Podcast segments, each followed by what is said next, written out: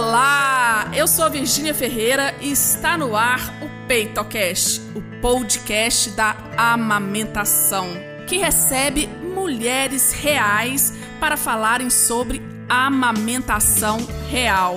Então, vem com a gente para conhecer a história de hoje.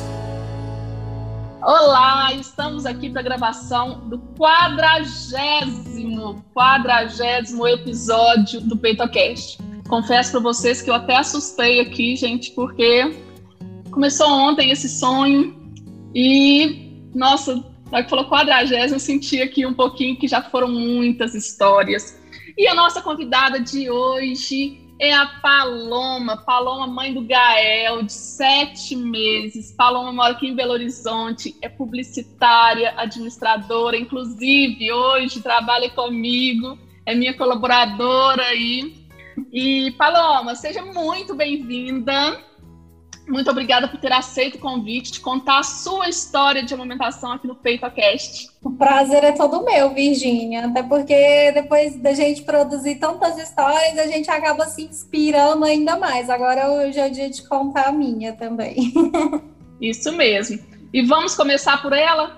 Conte para nós, Paloma, a sua história de amamentação. Então, minha história começa até antes do Gael nascer, né? Que ainda grávida eu comecei a, a pesquisar muito sobre o universo da amamentação, porque sempre foi uma. Queria ser aquela super mãe antenada que a mamada fosse funcionar super bem, o parto fosse naturalíssimo, tudo, né? Ao melhor estilo humanizado possível. Foi essa época também que a gente acabou se encontrando, né, Virgínia? E eu comecei a escrever para o seu blog. E foi então que eu acabei me aprofundando ainda mais em assuntos de amamentação. Antes eu não tinha tanta é, teorias, né? Era, meu embasamento era basicamente do que eu achava da internet. Depois que eu tive o contato com você, me aprofundei ainda mais, tive acesso ainda a mais informações. Fiquei ainda mais apaixonada né, pelo universo da amamentação e sempre muito ansiosa para a hora que chegasse o momento, ele já queria amamentar o Gael na primeira né, hora de ouro, e ansiei muito por isso. E acho que foi exatamente por isso que eu fiquei extremamente frustrada quando aconteceu. Eu tive um problema no meu parto. Então, é, no dia do parto, né, na verdade, eu fiquei sabendo que eu ia ter que fazer uma indução, porque eu estava com pré-eclâmpsia, então com 39 semanas, é, já começou a acontecer as coisas saírem fora do meu controle, que não estava planejado como eu queria, né? Que o Gael viesse no tempo dele, quando ele quisesse. Então, aí com 39 semanas eu tive que fazer essa indução. E mesmo o parto tendo, a indução tendo corrido super rápido, tudo tendo corrido super bem, na hora dele nascer, ele acabou nascendo cansadinho, né? E teve que precisou de ajuda para respirar e já tiveram que levar ele correndo assim para UTI. Eu não tive, não pude ter aquele contato com ele. O pai não pôde cortar o cordão, não, não podia amamentá-lo na primeira hora de vida, que era um sonho meu, né? E aí, infelizmente, é, acabou que uma coisa que eu achei que ia ser rápida, né? Que ah, é normal, vários bebês às vezes nascem precisando de suporte para respirar, logo, logo ele vai estar aqui comigo a minha obstetra que estava comigo hum, ficou, tipo, chocada que. Não, ela, ela chegou para me dar a notícia falando que tinha que colocar o Gael, é, ia ter que entubar, porque ele parece que teve convulsão e aquela série de coisas. E eu fiquei. Eu, assim, perdi meu chão. Foi o pior momento da minha vida ali, sem dúvida. E a partir daí ele, ele inexplicável realmente teve que ficar um tempo maior na UTI, eu já ficando ali desesperada. Nos primeiros dias que eu fiquei internada junto com ele, fiquei os dois primeiros dias, né?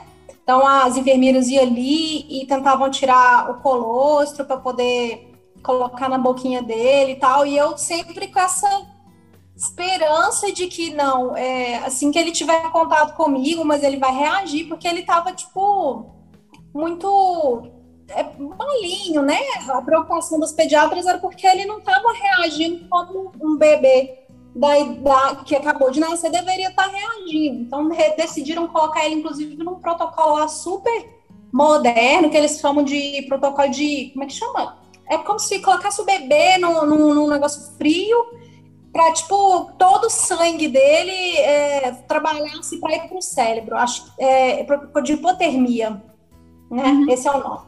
E aí nisso ele ficou nisso três dias. Isso para mãe, tipo, para mim foi um pesadelo, eu ficava lá vendo meu filho peladinho, naquele protocolo de hipotermia, morrendo de frio, não podia pegar ele. E nisso o tempo foi passando, foi três, quatro, cinco dias, tiraram ele do protocolo de hipotermia e eu comecei a falar, gente, eu quero amamentar, eu quero pegar, e ninguém não, não podia. Nisso ele já tinha sido estubado também, já estava respirando sozinho, e eu não entendi por que eu não podia pegar meu filho. Falei, gente, o que está acontecendo? E eu cheguei a ouvir de uma pediatra, nem vou citar, obviamente, eu cheguei a ouvir dela ela falar que meu filho teria sequelas neurológicas graves. E assim, meu chão caiu nesse momento. Ela falou: não, eu acho que o Gael vai ter sequela. Eu sei que é uma coisa difícil de ouvir, mãe, mas ele não tá reagindo. E eu ficava sem. Elas falavam que ele tinha tido mais de uma convulsão e eu ficava no hospital. Assim, do momento que eu acordava até a hora que podia ficar, né? Que era de sete da manhã até as onze da noite, estava eu lá.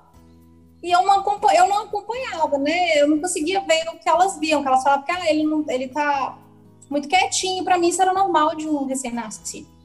E aí, o dia que elas decidiram que ia deixar eu pegar para dar de mamar, porque eu sempre fui muito confiante que quando eu conseguir pegar o meu filho e conseguir dar de mamar para ele, eu tenho certeza que ele vai reagir de uma forma diferente.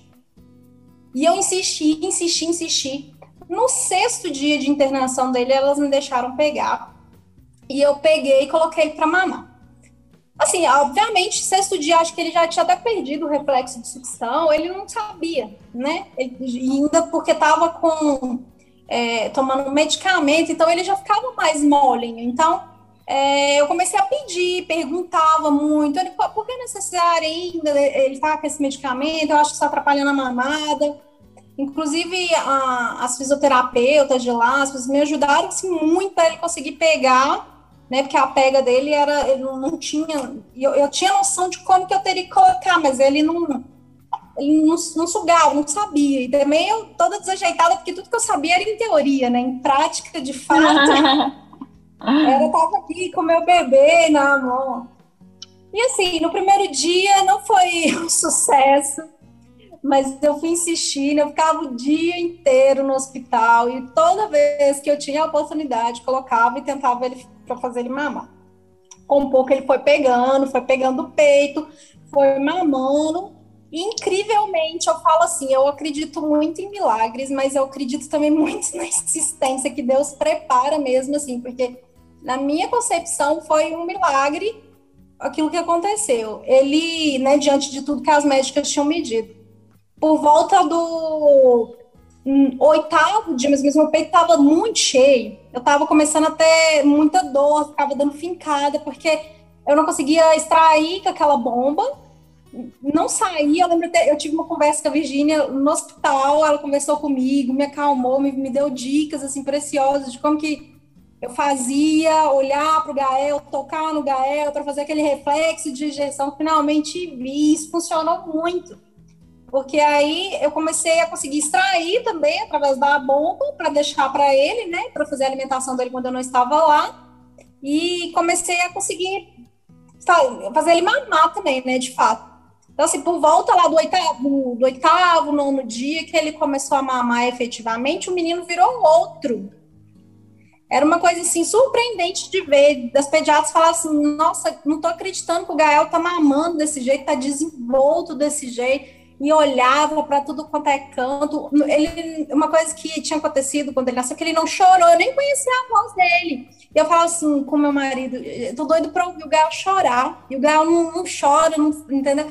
E ele começou a chorar, começou a, a, a começou a chorava para querer mamar, para ficar no colo. Então eu ficava ali o tempo inteiro com ele no colo, porque eu acredito que colo, acolhimento e muito TT fez muita diferença nessa recuperação dele, porque foi três dias depois ele teve alta para uma criança que há dez dias atrás praticamente foi diagnosticada até com sequela neurológica, ele saiu de lá absolutamente sem nada, mamando, não estava perfeitamente bem ainda, mas estava mamando exclusivamente no peito, né? E saiu sem nada, assim, ó, porque a gente teve um acompanhamento depois, passamos por neurologistas que não identificaram que ele não teve nada, né, fez vários exames, é, primeiro mês de vida dele foi conturbado, tadinho, muito, passou por muito exame, muita coisa, mas graças a Deus não tem absolutamente nada, tá aí com sete meses hoje, mama e muito, engraçado que eu não tinha, é, ele, assim que ele começou, que ele aprendeu mesmo a mamar, e eu tinha muito medo de ter mastite, engurgitamento, sei lá, porque eu achava que eu tinha muito leite. E realmente eu tenho muito leite, só que eu acho que não chegou a ser hiperlactação nem nada, não. Porque eu, ele mama muito. ele, eu, hoje em dia, a é a demanda dele mesmo, né, Paloma? É a demanda Oi? dele mesmo, né? A produção Isso, ele é. Ele demanda muito. A gente começou a introdução alimentar mês passado e eu achava que ele ia diminuir um pouco a intensidade, mas ele acaba de comer e pede para mamar. Agora, é. ouvindo você falar aí, Paloma, a literatura coloca para gente que é, o aleitamento materno é o melhor estímulo externo. E quando você foi contando aí, né, o melhor estímulo externo, gente, responsável, né, por muito, pelo desenvolvimento mesmo, né?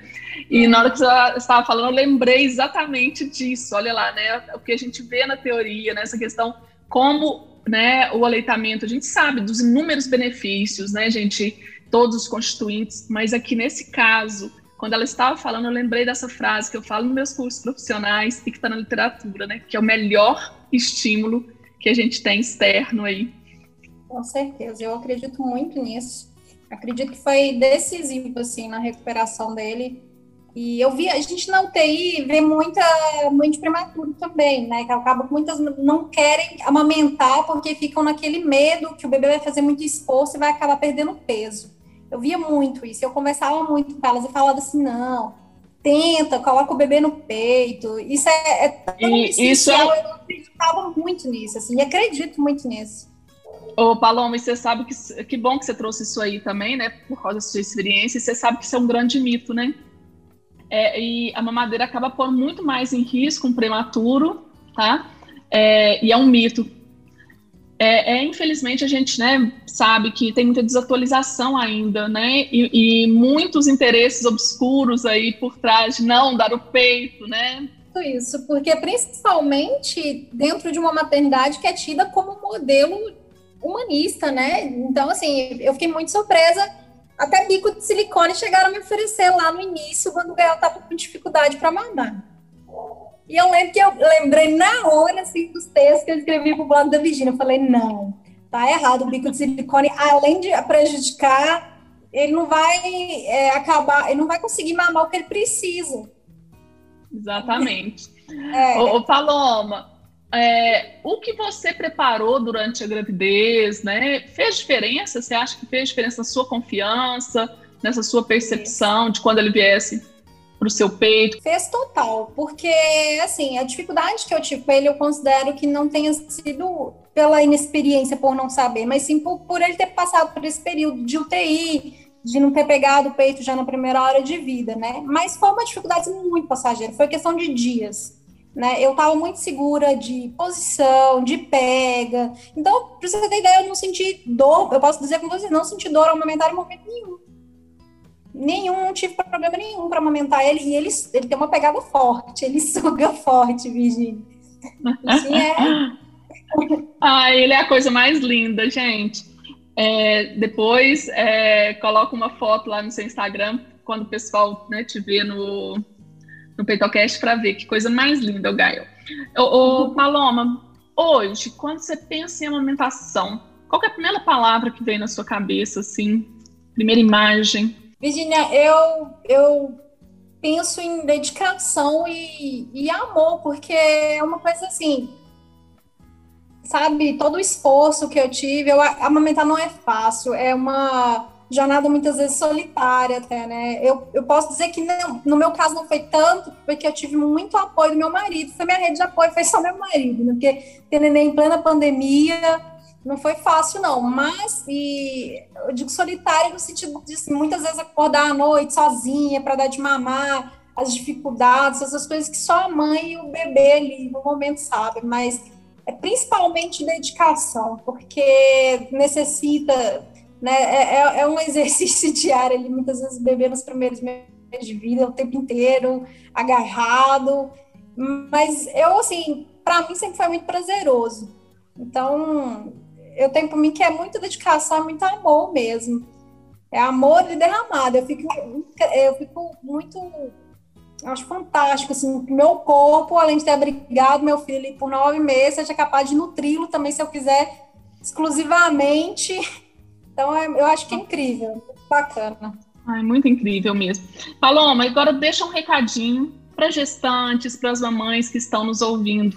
Aquela dica que você queria ter ouvido na sua gravidez. Ó, invista em conhecimento, invista em, em se informar, mas abaixe as expectativas, porque parto, amamentação é um jogo de cintura ali que você e o bebê vão se entender no momento que acontecer. Por mais que a gente se prepare, eu posso dizer por experiência própria que eu me preparei muito, sempre vai ter um desafio ou outro, alguma coisa que pode te deixar frustrado, entendeu? É, então eu acho assim, é muito importante se preparar, mas também ir sem expectativas assim altas, só deixar acontecer e seguir o fluxo mesmo.